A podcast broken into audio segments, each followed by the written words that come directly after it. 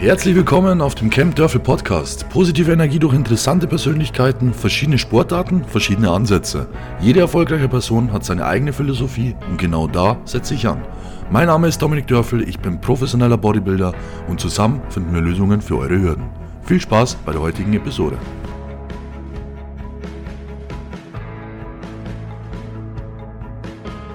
Ja, herzlich willkommen zurück auf dem Camp Dörfel Podcast. Ist schon wieder eine Woche vorbei und ja, natürlich habe ich wieder einen Gast im Gepäck. Ähm, der heutige Gast hat mich damals in meinem Bodybuilding-Anfängen sehr, sehr inspiriert muss ich sagen. Also ich weiß nicht, ob er es weiß, aber es ist auf jeden Fall so gewesen. Also es war für mich damals eine sehr, sehr große Erscheinung, eine riesen Motivation und habe mich in meiner allerersten Vorbereitung auf jeden Fall richtig, richtig motiviert. Deswegen freut es mich, dass du heute da bist. Herzlich willkommen im Camp Teufel Podcast. Markus Hoppe oder Fortenbacher. Ähm, jetzt erstmal vielen, vielen Dank für die Einladung. Ähm, dass du das, den Spaß dir mit mir antun möchtest und dass ich äh, für dich eine Motivation war zu Beginn deiner Karriere, das wusste ich gar nicht. Ja, ja. Äh, das habe ich tatsächlich erst vor kurzem noch vom Janimo gehört, dass dem so sei.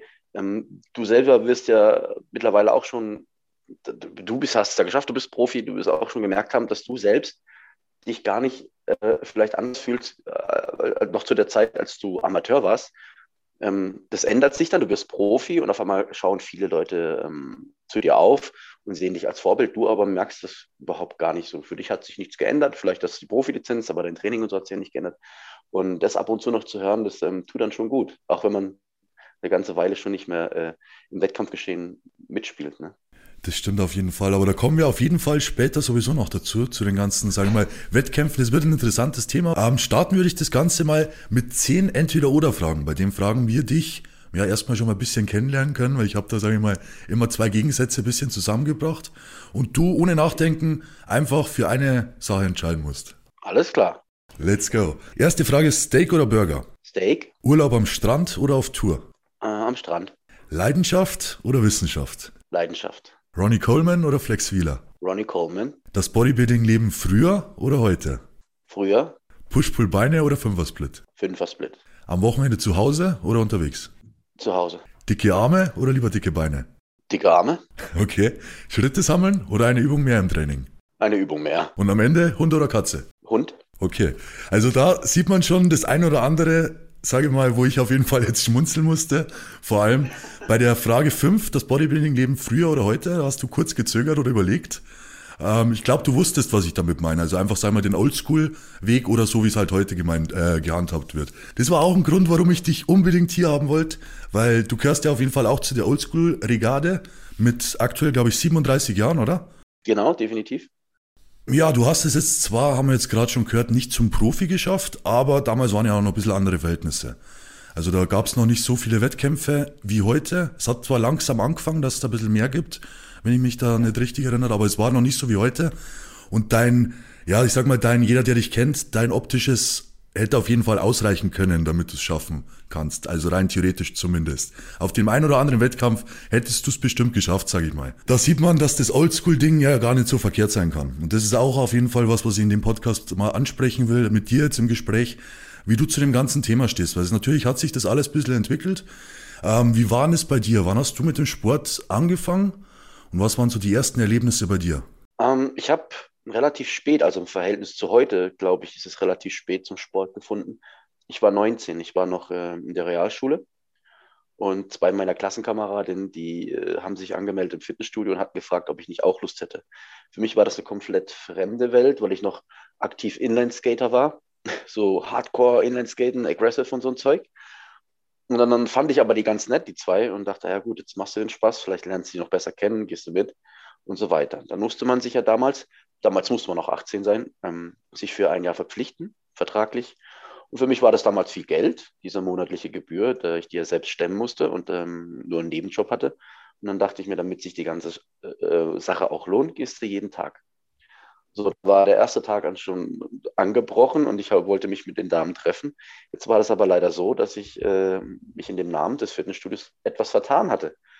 Anstatt äh, in Form waren die im Fit und Form und ich habe mich also im falschen Studio angemeldet. So, und dann stand ich alleine da. Ach du Scheiße, ja, super, super Start schon mal. Und so bin ich überhaupt ins Fitnessstudio gekommen? Ähm, ich hatte zu dem Zeitpunkt überhaupt keine Ahnung von Bodybuilding oder sonst irgendwas. Wie gesagt, ich hatte ganz andere Gründe, mich da anzumelden. Hab dann aber glücklicherweise einen Trainer dort kennengelernt, der mich von Anfang an in den Zirkel hat trainieren lassen, weil er meinte, wenn du in diesem Zirkel über, äh, überlebst, dann lasse ich dich an den freien Handel trainieren. Das hat er fast ein Jahr lang äh, durchgezogen, hat mich nicht in den Freihandelbereich gelassen und ich konnte so eine solide Grundstruktur aufbauen.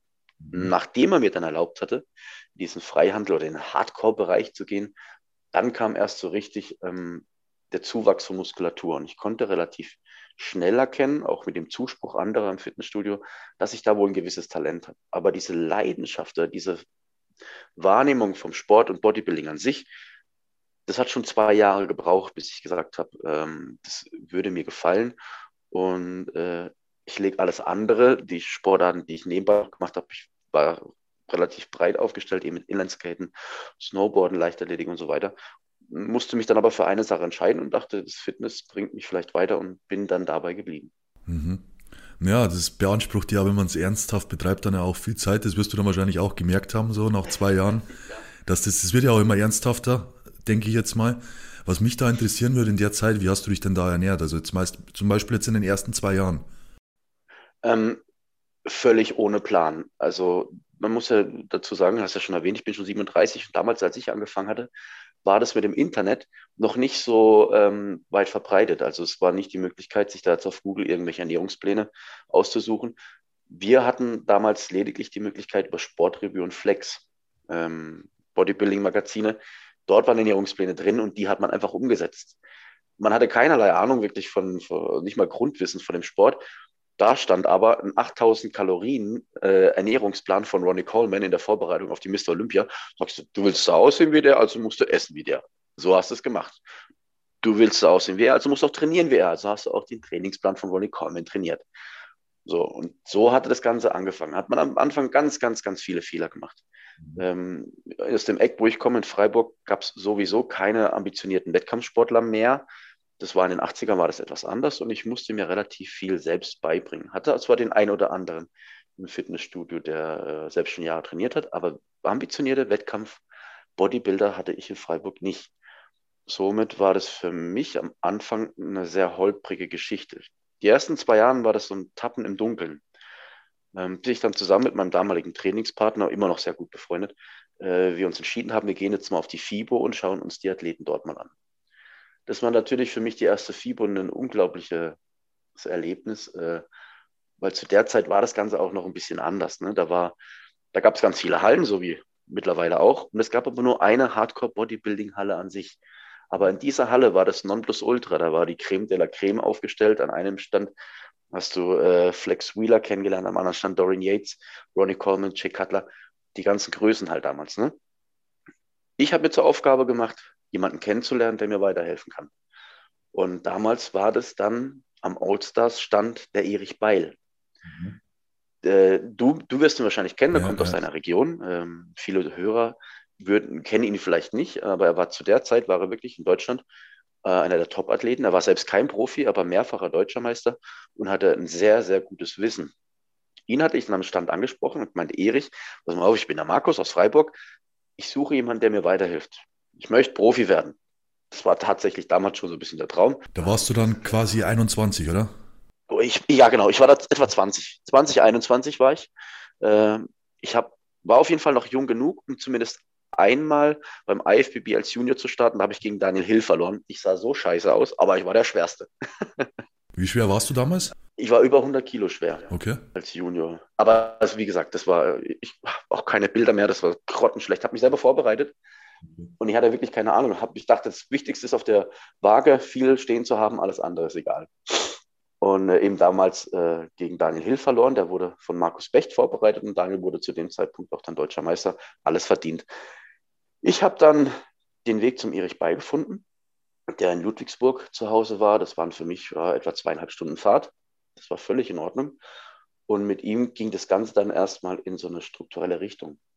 Erik ist ein Oldschool-Hase und so hast du es auch gelernt. Also schweres Training, intelligentes Training, schwer, intensiv, Fünfer-Split, zwei Tage Pause und ähm, eine sehr strikte, strenge und nicht abwechslungsreiche Diät.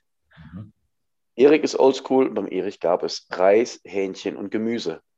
Und das war's. Da gab es keine Süßkartoffeln, da gab es kein ähm, Rind, da gab es, es gab einfach nur Reis, Hähnchen und Gemüse und das hast du zwölf Wochen gemacht.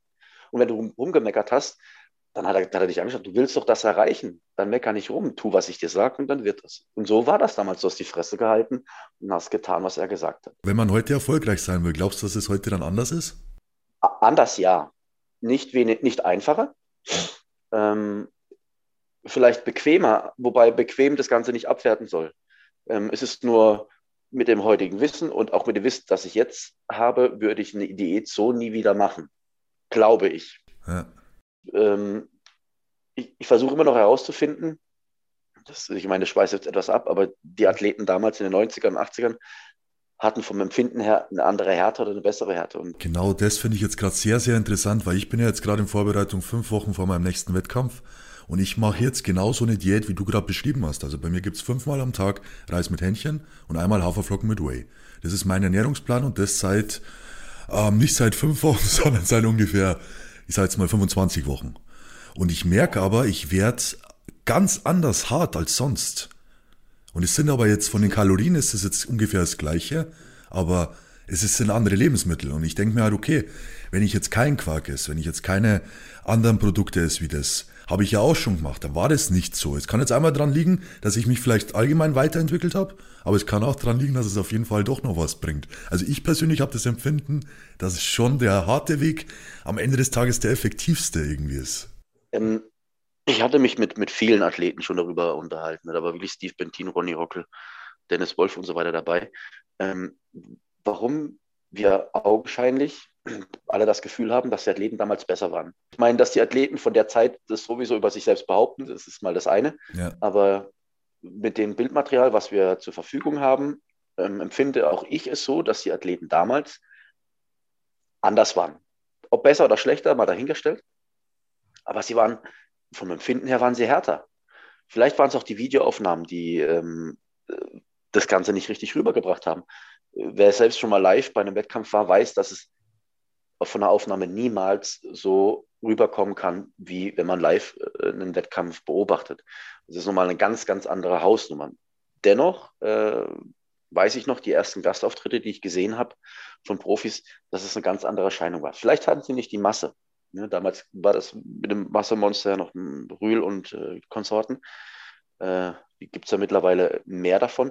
Äh, aber dennoch hatte ich ihm das Gefühl, sie waren härter und das muss ja einen Grund haben. Und unter anderem ähm, war auch äh, Adolf Burkhardt seiner Meinung, der mit Dennis ähm, James viel geredet hat, lag es eventuell an der, wie wir eben schon angesprochen hatten, an der strengeren oder einseitigeren Ernährung weil sie ja, einfach nicht ja. so viele Lebensmittel hatten.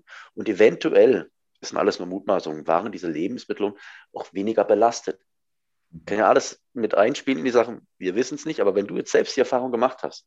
Ich habe mich selber gefragt, so die letzten Wochen, weil ich es halt echt, ich, ist jetzt, ich, mir schmeckt das Essen. Ich bin da ganz simpel, also ich brauche das nicht, da viel Action. Ich mache mir mein Essen so lecker.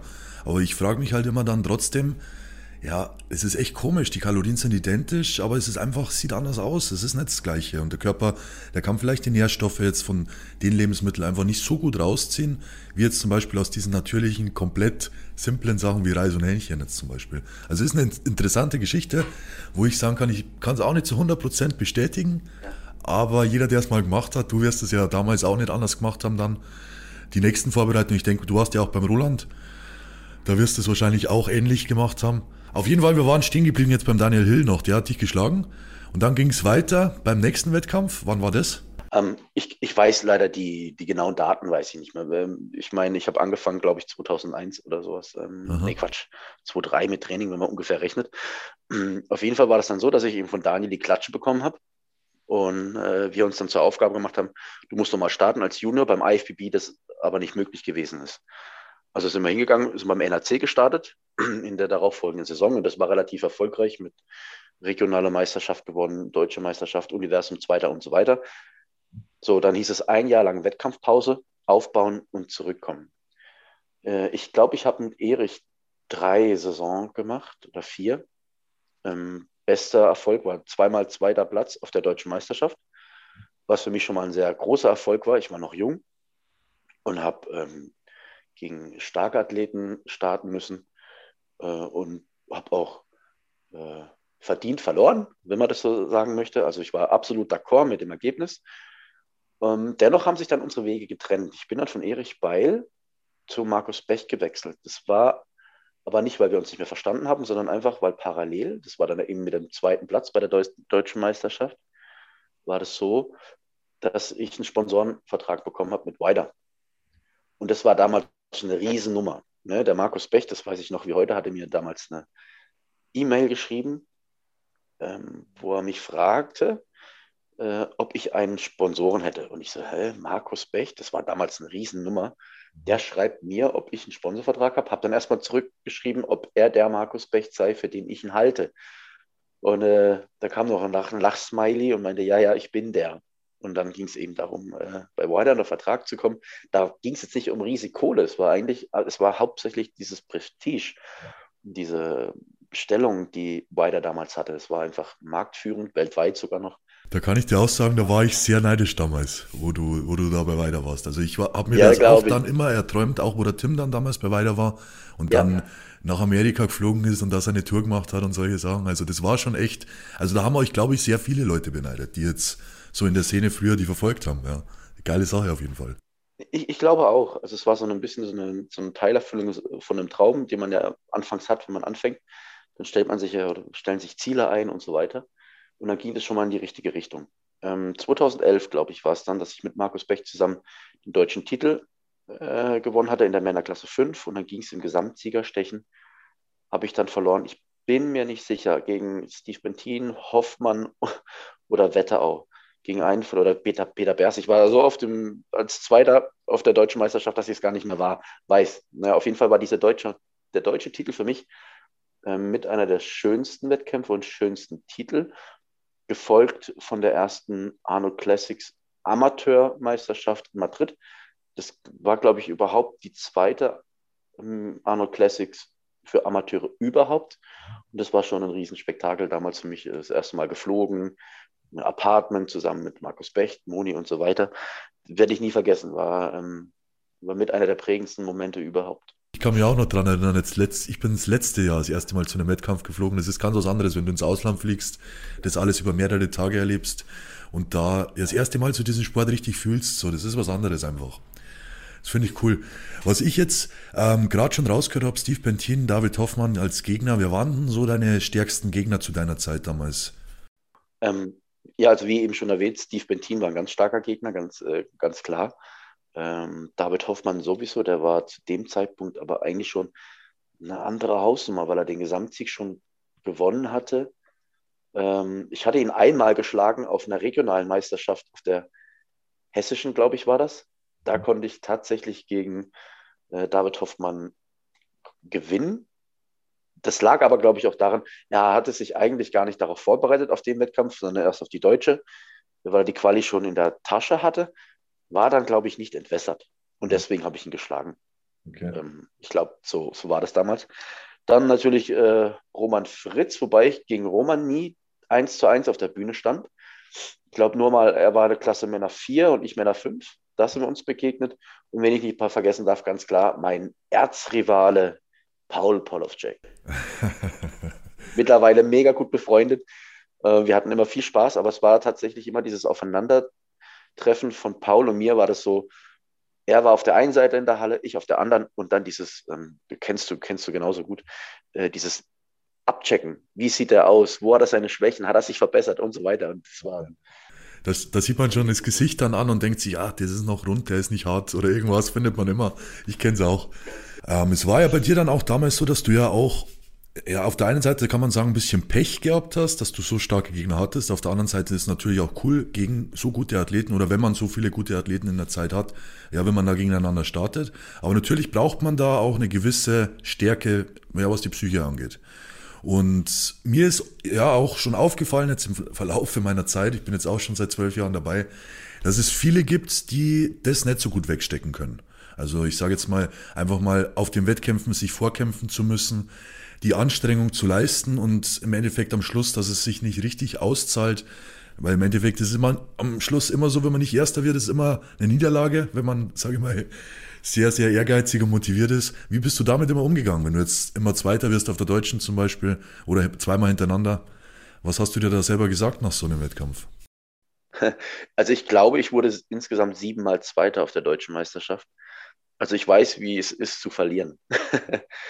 ähm, nichtsdestotrotz hat man ein Ziel, was man vor Augen hat. Und dieses äh, höhere Ziel war für mich immer die Profilizenz. Zu dem Zeitpunkt, wie du be am Beginn des Interviews schon mal angestochen hattest, war es eine andere Zeit. Ich will nicht sagen, dass es dass ein Profi der, oder jemand, der heute Profi wird, es einfacher hat oder es ein schlechterer Profi ist. Es gibt einfach mehr Möglichkeiten, die man nutzen kann. Damals gab es halt relativ wenig Möglichkeiten. Mhm. Äh, wenn man das Ganze so betrachtet, so, ich gucke jetzt fünf, sechs, sieben Jahre zurück, bin ich relativ froh, dass es nicht geklappt hat. Wo ich die Motivation herhole, ähm, war einfach diese Verwirklichung von, von dem Traum und den Traum zu leben. Ich habe mir relativ früh diesen Traum gesetzt und musste dann auch in meiner Entwicklung mir verschiedene Schritte überlegen, wie ich da hinkomme. Das normale Leben neben dem Bodybuilding muss ja weitergehen. Das heißt, du musst äh, einen Beruf ergreifen, du musst Geld verdienen, denn der Sport finanziert sich nicht von allein. Ein Riesenthema. Ja, also da, ja, also das musste parallel laufen. Ich habe eine Ausbildung gemacht. Ich habe die erste Ausbildung genommen, die ich bekommen habe, die zeitlich gepasst hat. Also sprich, ich konnte meinen Sport so ausleben, wie ich mir das vorgestellt habe, musste halt nebenbei noch arbeiten. Denn ich hatte den Traum, ich werde Profi-Bodybuilder und verdiene damit viel Geld, also ist egal, was ich da jetzt beruflich mache. Im Endeffekt war es vielleicht nicht die klügste Entscheidung, dennoch habe ich einen Job gemacht, der mich heute noch füttert, den ich mit 60 auch noch ausführen kann. Was auch ganz wichtig ist, zu dem Zeitpunkt denkst du nicht, darüber nach, wie wird es sein, wenn ich 50 bin oder 60. Du hast nur dieses Ziel vor Augen, Profi zu werden. Und dann, wenn du Profi bist, gehst du die nächsten Schritte. Und ich konnte mich einfach nicht damit abfinden, mein Leben lang einen Beruf auszuüben, der mir keinen Spaß macht, äh, dem ich mich quälen muss. Dann mache ich doch, reiße ich mir lieber den Arsch auf bei etwas, was mir Spaß macht, das war der Sport, mit der Hoffnung, damit irgendwann Geld zu verdienen. Daran habe ich mich eisern festgehalten. Das war mein Traum. Ich wollte mit dem Sport Geld verdienen, mit dem, was ich liebe. Und da waren mir dann Wettkämpfe oder Niederlagen in dem Sinne egal. Ich dachte, du hast jetzt verloren, der nächste Wettkampf kommt, machst es halt dort und so weiter. Und so hast du dich dann von einem Wettkampf zum anderen äh, ja, gequält. Ja, das spricht aber für dich, dass du dieses Durchhaltevermögen hast. Also auch wenn du dich jetzt, sage mal, reinquälen hast müssen, ich glaube, da muss man auch ja immer ehrlich sein, dass es nie ja komplett leicht ist, so eine Vorbereitung. Also keiner, glaube ich, macht das locker mal so weg. Auch wenn es in Instagram vielleicht oft so aussieht, dass das immer so eine lockere Geschichte ist. Früher, bei dir gab es das ja noch gar nicht so mit dem Instagram, aber ich sage jetzt mal, heute, man kriegt es ja auch nicht wirklich so mit, wie es den Athleten dann wirklich am Ende geht und, und was daran los ist und welche, welche Einschränkungen es auch gibt in der Diät einfach am Schluss. Das ist, und das immer und immer wieder. Wie viele Wettkämpfe hast du insgesamt gemacht? Weißt du das? Ich habe keine Ahnung. Es waren bestimmt über 30, 35 mindestens. Was war der Wettkampf, der dir am meisten im Kopf geblieben ist? Bis heute. Das war, das war ähm, eben der, der Sieg der Deutschen äh, und die, die Teilnahme bei den Arno Classics in Madrid, meine erste mit Markus Bech damals. Werde ich nie vergessen. Und jetzt habe ich auch noch was sehr Interessantes. Ich habe letztes Mal in Google ein bisschen rumgelesen und habe dann eine Definition für das Wort Disziplin gefunden. Wie würdest du das Wort Disziplin für dich beschreiben? Definition von Disziplin. Äh, stetig anwachsendes und gleichbleibendes Gefühl von äh, oder, oder Hunger nach Erfolg Aha. und Siegen. So Ja, ist gar nicht schlecht. Also in Google steht jetzt das Beherrschen des eigenen Willens, der eigenen Gefühle und Neigungen, um etwas zu erreichen. Und ich fand diesen Satz richtig, richtig cool. Weil wenn man diesen Satz ver äh, versteht, dass man eigentlich, wenn man jetzt zum Beispiel sich auf einen Wettkampf vorbereitet und wie du jetzt sagst, man leidet auf eine gewisse Art, aber man kämpft sich da durch, dann hat man sich ja auch auf eine gewisse Weise im Griff, was jetzt so seine Handlung angeht. Also du isst deine Mahlzeiten, du gehst in dein Training und du weißt ganz genau, du machst es, egal wie hart es ist. Ich finde, wenn man das verstanden hat, sage ich mal, diesen, diesen Text, dann wird der Sport einfach, ja, die, die Diät oder sage ich mal, die Anstrengungen auf einmal viel einfacher. Man hat, man hat immer verschieden, oder ich kann nur von mir reden, man hat verschiedene Wege gesucht, um mit den Anstrengungen, die ja das gefühlsmäßig unendlich sein können. Man ähm, bürgt sich da etwas auf, von dem man nie gedacht hätte, dass man überhaupt in der Lage ist. Also ich habe damals äh, zu den Anfängen habe ich Dreischicht gearbeitet, mhm. also ähm, äh, früh, mittel, spät und zum Teilweise sogar nachts. Musste aber die Vorbereitung durchziehen. Äh, heißt, ich musste morgens, auch wenn ich Frühschicht hatte, vorher eine Stunde Cardio machen. Dann musste ich arbeiten, meist bis 15.30 Uhr. Dann musste ich ins Training, musste meine normale Trainingseinheit. Abends nochmal äh, aufs Fahrrad, nochmal eine Stunde. Und wer es weiß, äh, ich habe auch eine Frau damals gehabt, ich war verheiratet und habe ein Kind. Mhm. Und das musst du alles unter einen Hut bringen. Und daran nicht zu zerbrechen, ähm, das ist, glaube ich, eine hohe Kunst und es gehört mit unter anderem zu, zu Disziplin. Ob man sich da vielleicht selbst öfters mal äh, was vorgemacht hat, davon gehe ich aus, um das Ganze überhaupt durchzu, durchzustehen, diese 12 bis 15 Wochen. Ähm, und man, man lügt sich da auch selbst vielleicht eventuell was in die, in die Tasche. Dennoch hat man daran festgehalten, denn man hat, das hat sich richtig angefühlt. Es hat einen glücklich gemacht.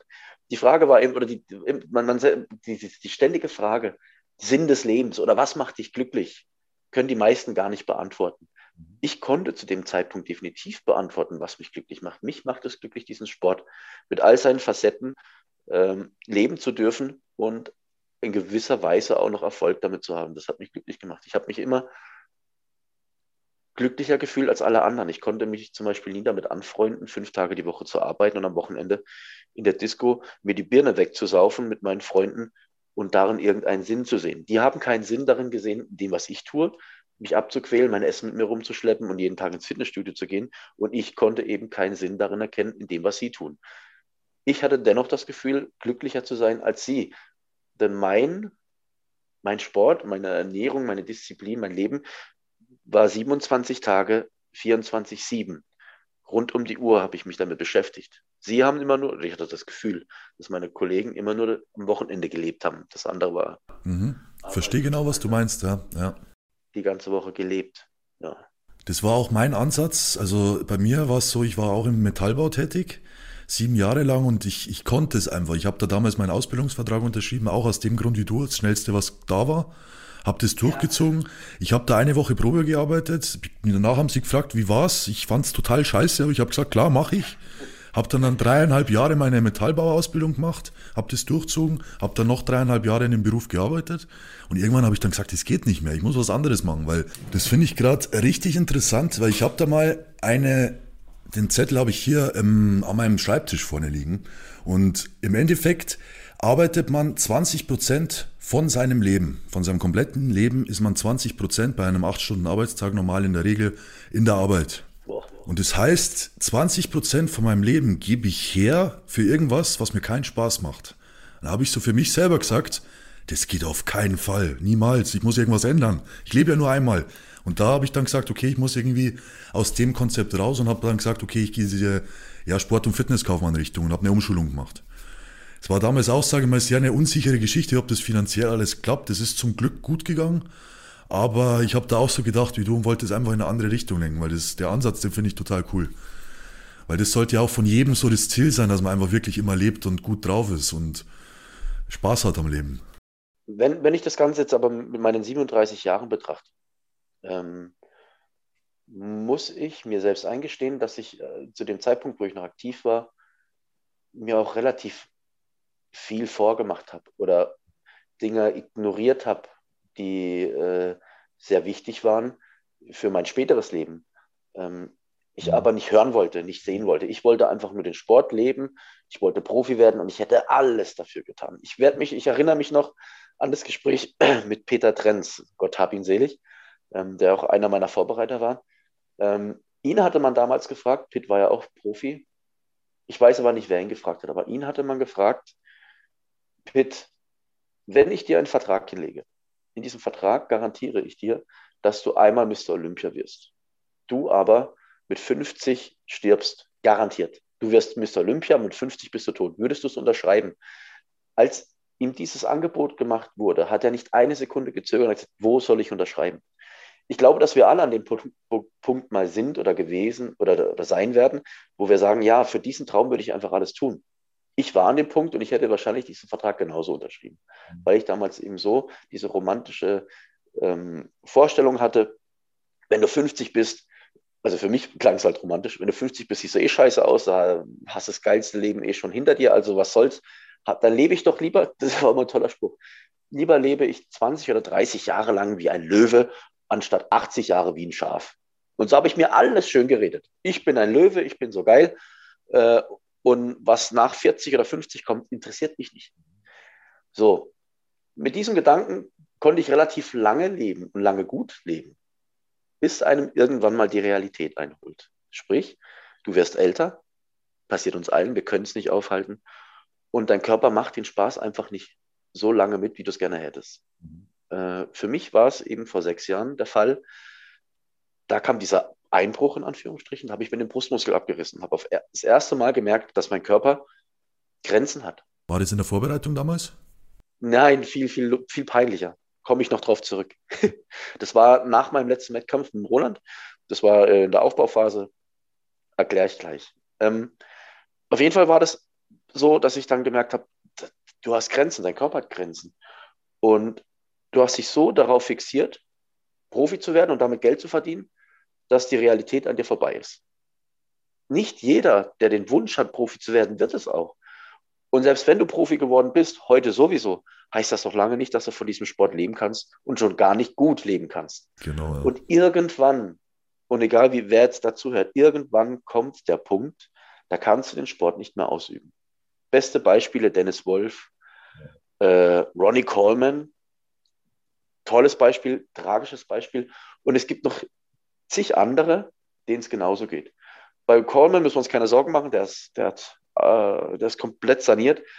Dennis Wolf auch. Aber was ist mit den vielen Profi-Bodybuildern, die es gab, von denen man nicht so viel gehört hat, die diesen Traum auf der einen Seite gelebt haben, aber ihren Backup-Plan, ihren Notfallplan nicht beiseite hatten? Was ist mit denen passiert? Was machen die jetzt? Die mhm. sitzen irgendwo im Apartment, verhungern, haben damals nie eine Ausbildung gemacht, wissen einfach nicht wohin. Und hätte ich damals vielleicht ein bisschen mehr diesen Notfallplan mit ausgereift, dann hätte ich es jetzt vielleicht nicht so schwer, ähm, sich finanziell durchs Leben zu boxen. Man hatte ja ein, man hatte so eine gewisse Vorstellung, was man im Leben erreichen möchte.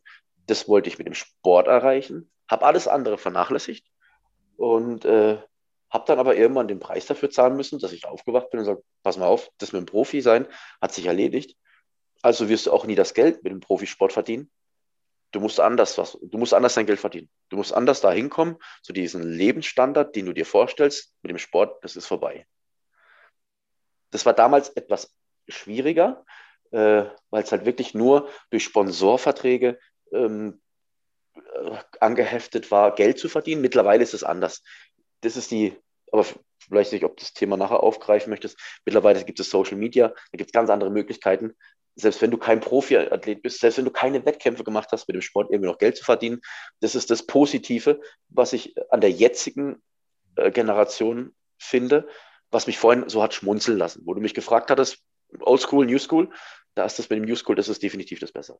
Ähm, um zu der Verletzung zurückzukommen, ganz kurz. Ich wurde eingeladen zu einem Gastauftritt in die Schweiz. Da war so eine kleine FIBO, hätte ich was machen sollen. Wir haben ein Video aufgenommen, YouTube-Video, äh, sind auf der FIBO ein bisschen, dieser Expo ein bisschen rumgelaufen. Da waren zwei Damen mit einer Pool-Dance-Stange, haben gemeint, hey, großer, starker Mann, kannst du das auch? Und ich so, natürlich kann ich das.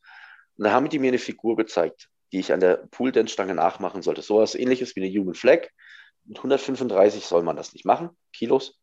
Ich habe es gemacht, Brust ist abgerissen und das war auch schon der Salat. Und dann gab es nie wieder Wettkämpfe danach. Das ist natürlich sehr ärgerlich, ja. Da, da sieht man mal wieder, das ist ja, deswegen sollte man auch nie Armdrücken machen, wenn er niemand herausfordert. Niemals. Natürlich ist es eine neue Möglichkeit, es ist eine neue, neue Option, ähm, mit Social Media und allem drum und dran Geld zu verdienen. Aber denkst du als, sage ich mal, Bodybuilder, wie du es früher warst, könntest du dieses Social Media Leben, damit du da richtig Geld damit verdienst, so betreiben, dass es an der sportlichen Leistung nicht irgendwie eine Leistung mindern würde? Ähm, das ist eine, eine richtig, richtig gute Frage. Ich mache das mit dem Social Media noch nicht ganz so lange und auch nicht so ähm, professionell und nicht mit diesem Herzblut wie viele anderen, die auch weit, weitaus erfolgreicher sind. Aber selbst den Aufwand, den ich schon habe mit ja. dem Social Media, der ist schon relativ groß. Ja. Äh, ich kenne den Leonidas oder auch den Tim Budesheim sehr gut und ich weiß, wie viel Aufwand da dahinter steckt. Die könnten neben, einen Job nebenher gar nicht machen, wobei Tim, das ist ja eh, der macht ja noch tausend andere Sachen nebenbei und alles erfolgreich. Ich glaube tatsächlich, dass mich das beeinflussen würde, negativ, ja. ähm, dieses Social Media. Ich frage dich das gerade, weil bei mir das, also ich habe da auch meine Erfahrungen gemacht, meine ersten Sponsoren gehabt, habe dann ja verschiedene Sachen ausprobiert und ich hatte auch die Möglichkeit mal einen Vertrag zu kriegen, von dem man leben konnte, sage ich mal zumindest. Und habe aber gemerkt, dass dieses Leben komplett an dem vorbeigeht, was ich mir für mich vorstelle. Also es war, eigentlich war der Traum in Erfüllung, dass ich so viel Geld verdiene mit dem Sport, wie ich es damals im Fabrikalltag gemacht habe. Also eigentlich war alles super und ich hätte super glücklich sein können. Aber ich war viel, viel unglücklicher, weil ich auf einmal Aufgaben hatte und, und Sachen machen musste, auf die ich gar keine Lust hatte. Ich wollte einfach nur trainieren, Bodybuilder sein und habe dann im Endeffekt ja mehr Dinge, Sachen machen müssen, die eigentlich gar nicht dem entsprochen haben, was ich mir vorgestellt habe von dem Ganzen. Und bin dann hergegangen und habe gesagt, okay, das muss ich beenden und ich brauche was entspannteres, chilligeres, da wo ich verhältnismäßig keine Aufgaben mehr habe, aber vielleicht auch ja nicht mal mehr die Hälfte von dem Geld krieg, sage ich mal. Aber da bin jetzt ich einer, wo ich sage, mir ist das mittlerweile scheißegal und von mir, von mir aus verdiene ich da gar nichts damit, weil das ist eh nicht meine Welt. Also da gibt's ja auch verschiedene Typen. Also ich muss ehrlich sagen, ich bin einer, ich mache den Sport sehr, sehr gerne für mich selber. Ähm, ich trainiere leidenschaftlich gerne. Ich bin auch gern vertreten in Social Media, aber mir gefällt der Druck oft nicht, den man da hat von, also es ist ja bei jeder Firma auch ein bisschen anders. Aber mir gefällt einfach der Druck oft nicht, den man da im Background hat, wenn man jetzt nicht unbedingt als erster Linie ein Influencer werden wollte. Finde ich schwieriges Thema. Ja, ganz schwieriges Thema. Ja. Ähm, mit dem musste ich mich damals zum Glück nicht ganz so aus, äh, auseinandersetzen. Das hat er erst angefangen mit meinem letzten Sponsor, mit Track Nutrition. Mhm. Die hatten das tatsächlich auch vertraglich festgelegt, wie viel man machen muss und so weiter. Und, aber ich, ich kann das wahnsinnig gut nachvollziehen, und ich hätte dich jetzt gar nicht so als diesen typischen Oldschool-Bodybuilder gesehen. Okay, ja, aber jetzt, okay. wo du sagst, freut mich das ja. umso mehr. wo ich eben auch angefangen habe, da gab es das, da war das auch alles noch so mysterisch. Ne? Du hast dich in dieser ganz kleinen Welt bewegt, in deinem Fitnessstudio, zu Hause und auf Arbeit. Mhm. Woanders warst du nie zu sehen und keiner hat irgendwas von dir gehört. Denn Instagram und Facebook gab es nicht. So, und dann war Tag X da war der Wettkampf und da hast du dann zuerst mal überhaupt gesehen, wer kommt überhaupt dahin. Mhm, ja. Und du konntest dich zwölf Wochen lang wirklich in dieser kleinen Welt bewegen, hast nur dein Ding gesehen und nichts anderes. Es kam kein Druck von außen, was Social Media definitiv macht. Äh, so hattest du ein viel, viel entspannteres Dasein, weil du den Druck, den du hattest, nur dir selbst gemacht hast, der relativ hoch sein kann, das weißt du selbst. Ja. Aber du hattest halt nicht diese ständige Berieselung von irgendeiner Instagram-Scheiße, die ja eh nur zur Hälfte wahr ist. Ne?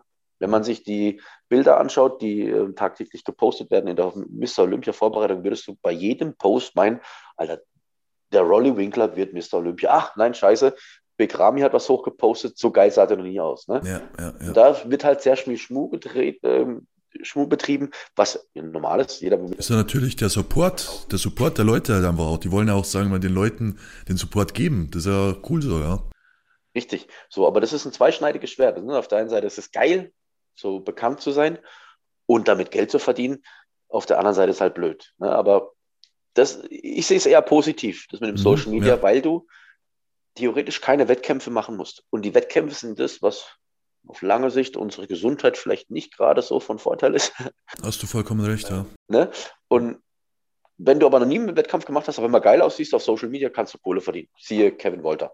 Ist es jetzt bei dir, du machst jetzt, glaube ich, einen YouTube-Channel auch, oder? Ja, genau, richtig. Wie viele Videos bringst du da pro Woche? pro Woche. Okay. Also eins alle zwei Wochen, wenn es hoch Ja, okay. Was wäre jetzt, wenn du zwei pro Woche machen müsstest? Also unabhängig davon, dass ich nicht mal die Idee hätte, was ich machen will. Das neben meinem normalen Job noch. Nehmen wir mal den Job raus. Du hättest den nicht mehr. Du kannst, also du bist dann quasi Vollzeit-Profi-Bodybuilder, musst halt ähm, zwei YouTube-Videos pro, pro Woche machen und alles andere, was halt so noch dazugehört. Und das aber jetzt über ein Jahr, also zwei, zwei pro Woche, es sind im Monat schon acht und dann im Jahr ungefähr 100.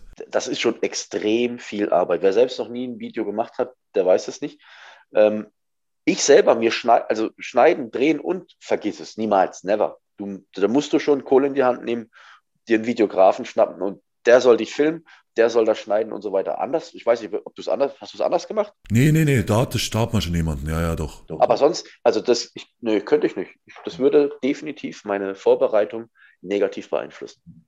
Ja, finde ich interessant, das auch von dir mal so zu hören, weil das ist auch bei jedem anders. Es kann ja jeder auch anders damit umgehen.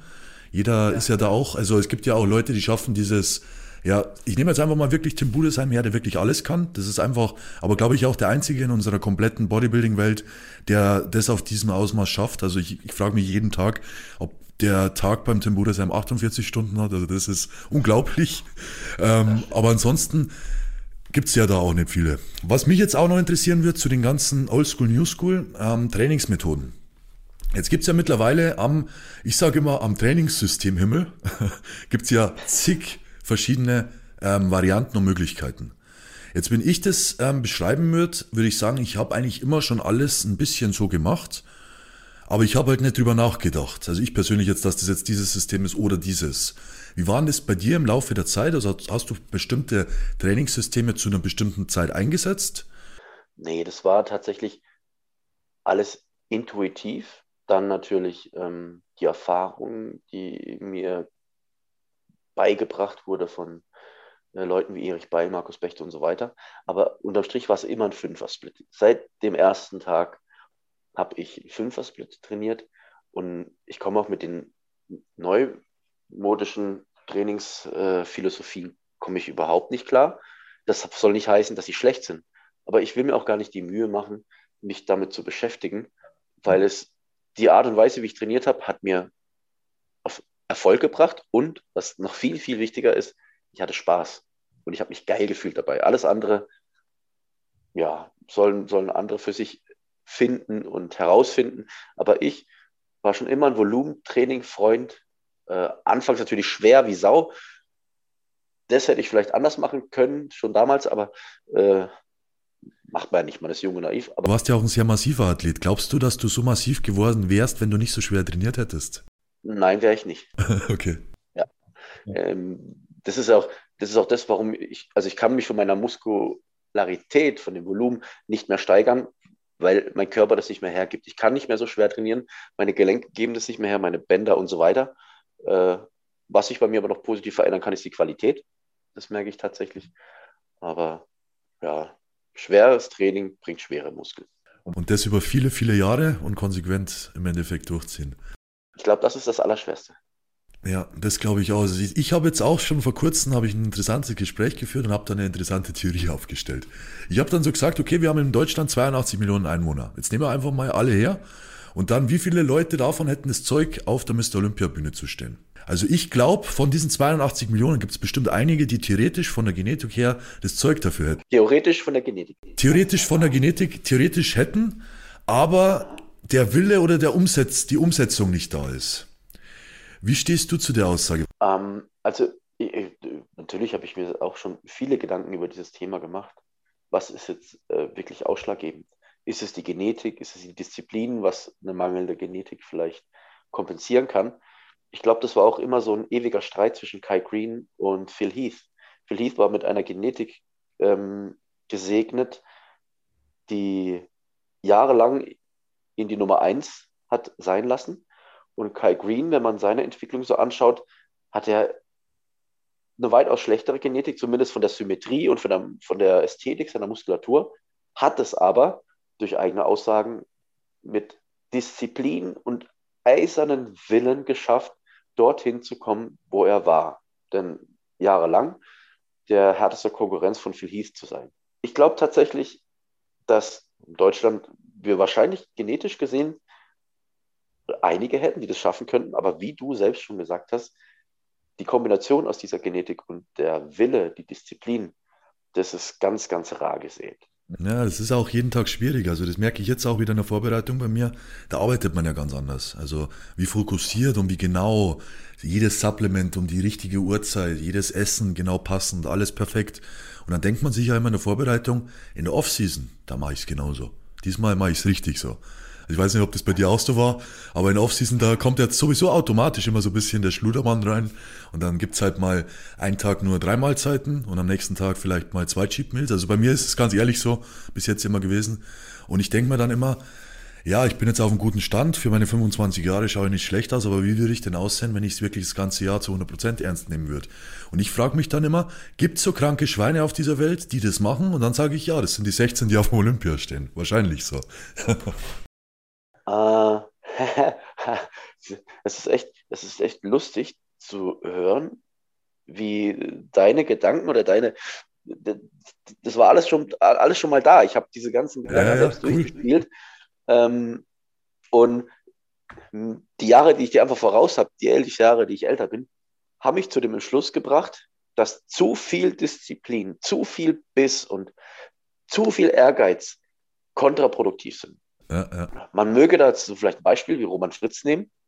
Ich bin der Meinung, also ich kenne Roman persönlich, aber ich bin der Meinung, dass Roman in Deutschland sowieso, aber auch Europa, zu den diszipliniertesten Athleten überhaupt gehört. Da, da, hast du das Gefühl, jede Sekunde ist durchgetaktet, jeder Wimpernschlag ist von ihm geplant und so weiter. Aber wo steht er denn seit Jahren? Es, du, hast, du hast das Gefühl, er entwickelt sich nicht weiter, zumindest nicht in den Schritten, im Verhältnis gesetzt zu dem, was er da einbringt. Ja, ja, ja. Verstehe, was du meinst, ja. ja. Und wenn du dann aber andere Athleten nimmst, Tim Budesheim wieder, ja der hat sich eine Auszeit gegönnt. Und ich, wie gesagt, ich kenne den Tim und ich weiß, was für eine Auszeit das war. Wir reden hier von zwei Jahre weg von allem. Sport nach wie vor, aber weg von allem.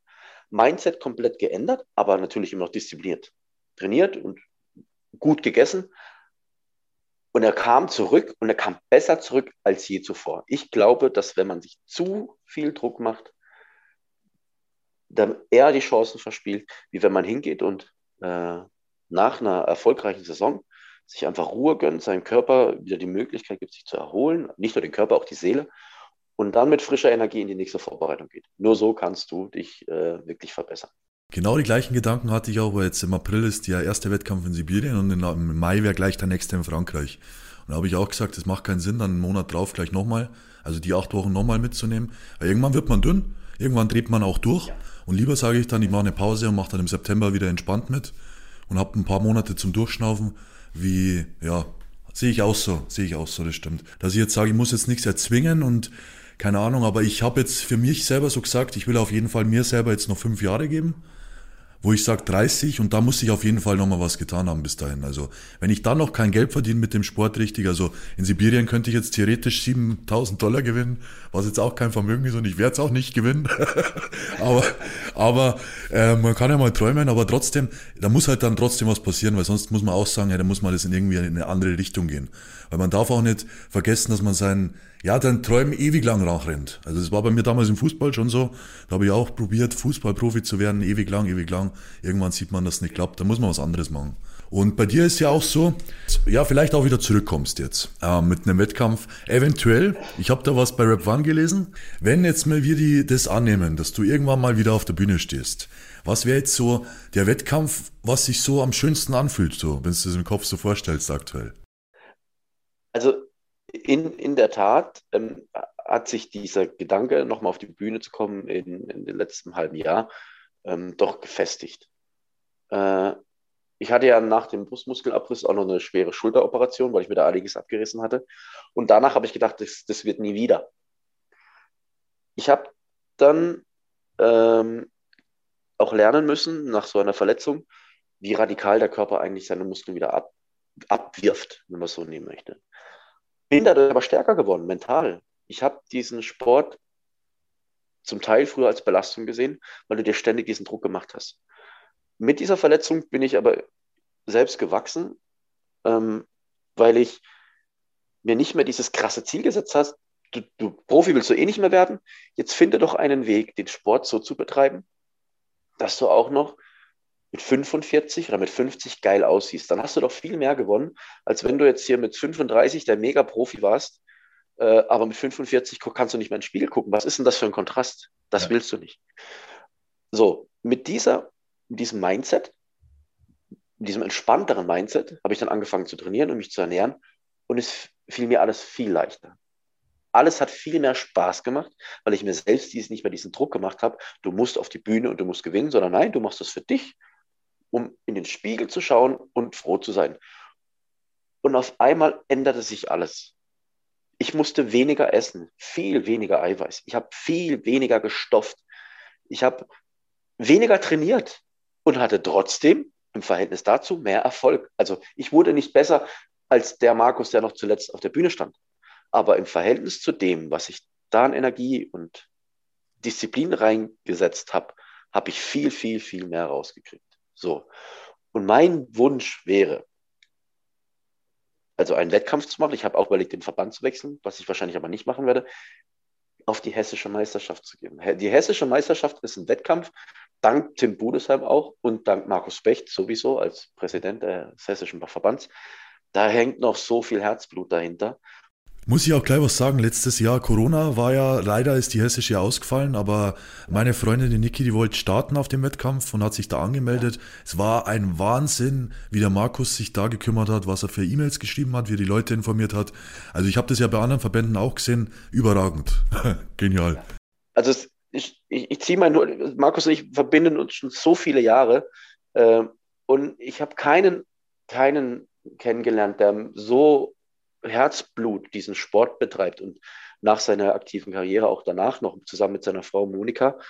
Ähm, und wenn ich ihm damit ein bisschen was zurückgeben kann, wenn ich sage, ich komme auf die hessische Meisterschaft und da kommen vielleicht fünf Zuschauer mehr deswegen, dann will ich ihm das zum Teil als Geschenk machen und mir selbst auch, weil ich äh, die Atmosphäre, die durch äh, das, die DVD von Tim auch äh, super transportiert wurde, die möchte ich selbst erleben und Teil davon sein. Und ich glaube, äh, also es geht mir nicht um den Titel. Mhm. Oder ich möchte auch nicht deutscher Meister in dem Jahr werden. Ich möchte für mich nochmal gut aussehen und das erste Mal in meinem Leben Spaß haben an einem Wettkampf.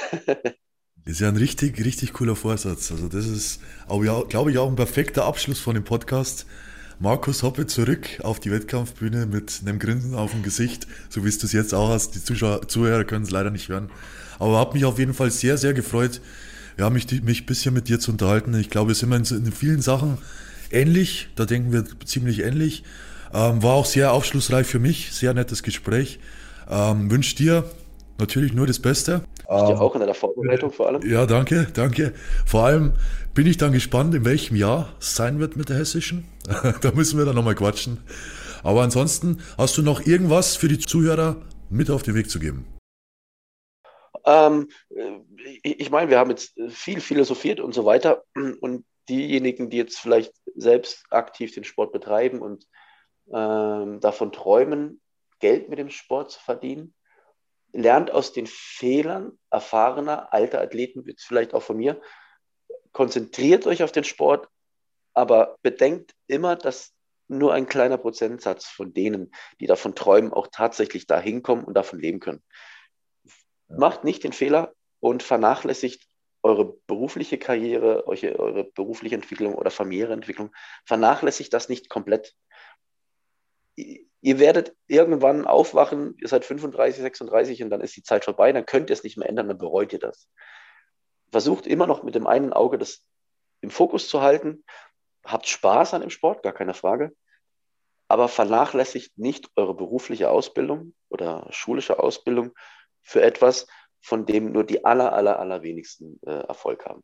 Trotzdem habt Spaß dabei. Ansonsten, glaube ich, bleibt gesund. Mehr muss ich nicht sagen. Auf jeden Fall. Und wenn die Leute dich verfolgen wollen, du bist ja aktiv auf Instagram, YouTube, haben wir ja auch gerade besprochen, können ich die Leute verfolgen. Und ja, wenn ihr irgendwelche Fragen habt, auch gerne in die Kommentare unten reinschreiben. Ansonsten hören wir uns nächste Woche wieder. Vielen Dank, Markus. Bis zum nächsten Mal. Ciao, ciao. War mir ein Vergnügen. Wenn euch die heutige Episode gefallen hat, sagt gerne euren Freunden Bescheid, unterstützt das Format über eure Social Media Kanäle und dann hören wir uns schon bald bei der nächsten Episode. Mein Name ist Dominik Dörfel und in diesem Podcast finden wir Lösungen für eure Hürden.